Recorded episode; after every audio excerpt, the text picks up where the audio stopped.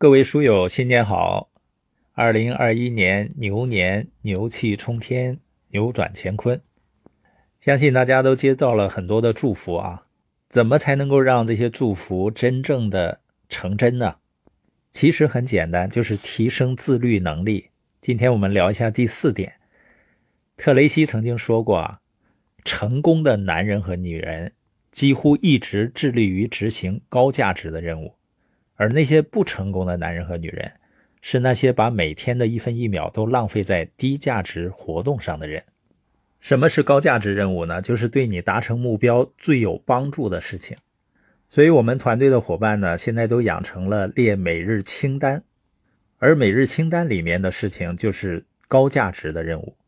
伙伴们不仅列每日清单，而且发在群里面，比如说每天要给一个人去讲解商业计划。要推广公司的红包活动、看书、听 CD 等等。事实上，我们真的把每日清单里面这些简单的事情都优先的去做了。二一年过去了以后，我们真的能够扭转乾坤，真的可以牛气冲天。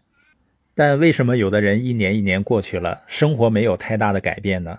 就是因为他让低价值的活动来分心了。有些低价值的活动对你来说可能是很好玩的事情，比如刷刷百度啊，刷刷抖音，时间很快就过去了。还有些事情呢，还挺重要的，但你还是要回到清单里面，把重要的事情优先去做。就是史蒂芬·科维说的，首要的事情先做。特雷西呢，把这个叫挤出效应原理，它是这样的：如果你把所有的时间花在高产出的任务上，在一天结束的时候，你就会挤出所有无用的活动，否则这些活动可能会让你从真正的工作上分心。另一方面呢，如果你把你的时间花在低价值的活动上，那些低价值的活动就会挤占你完成人生中重大目标的时间。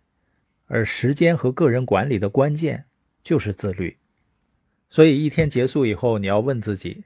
这些天我正在把什么挤出我的生活？大家可以想想，春节这几天你是不是在做一些不重要的，或者是喜欢的，或者是方便的事情，而损害了至关重要的任务？我希望你不是这样的，因为如果你是这样干了，你会遇到麻烦的。你没有把精力花在真正重要的事情上，那就意味着牛气冲天、扭转乾坤只是说说而已。所以每天要问问自己这个问题，把它看作凝聚焦点、排除干扰的提醒。问什么问题呢？我今天把什么挤出去了？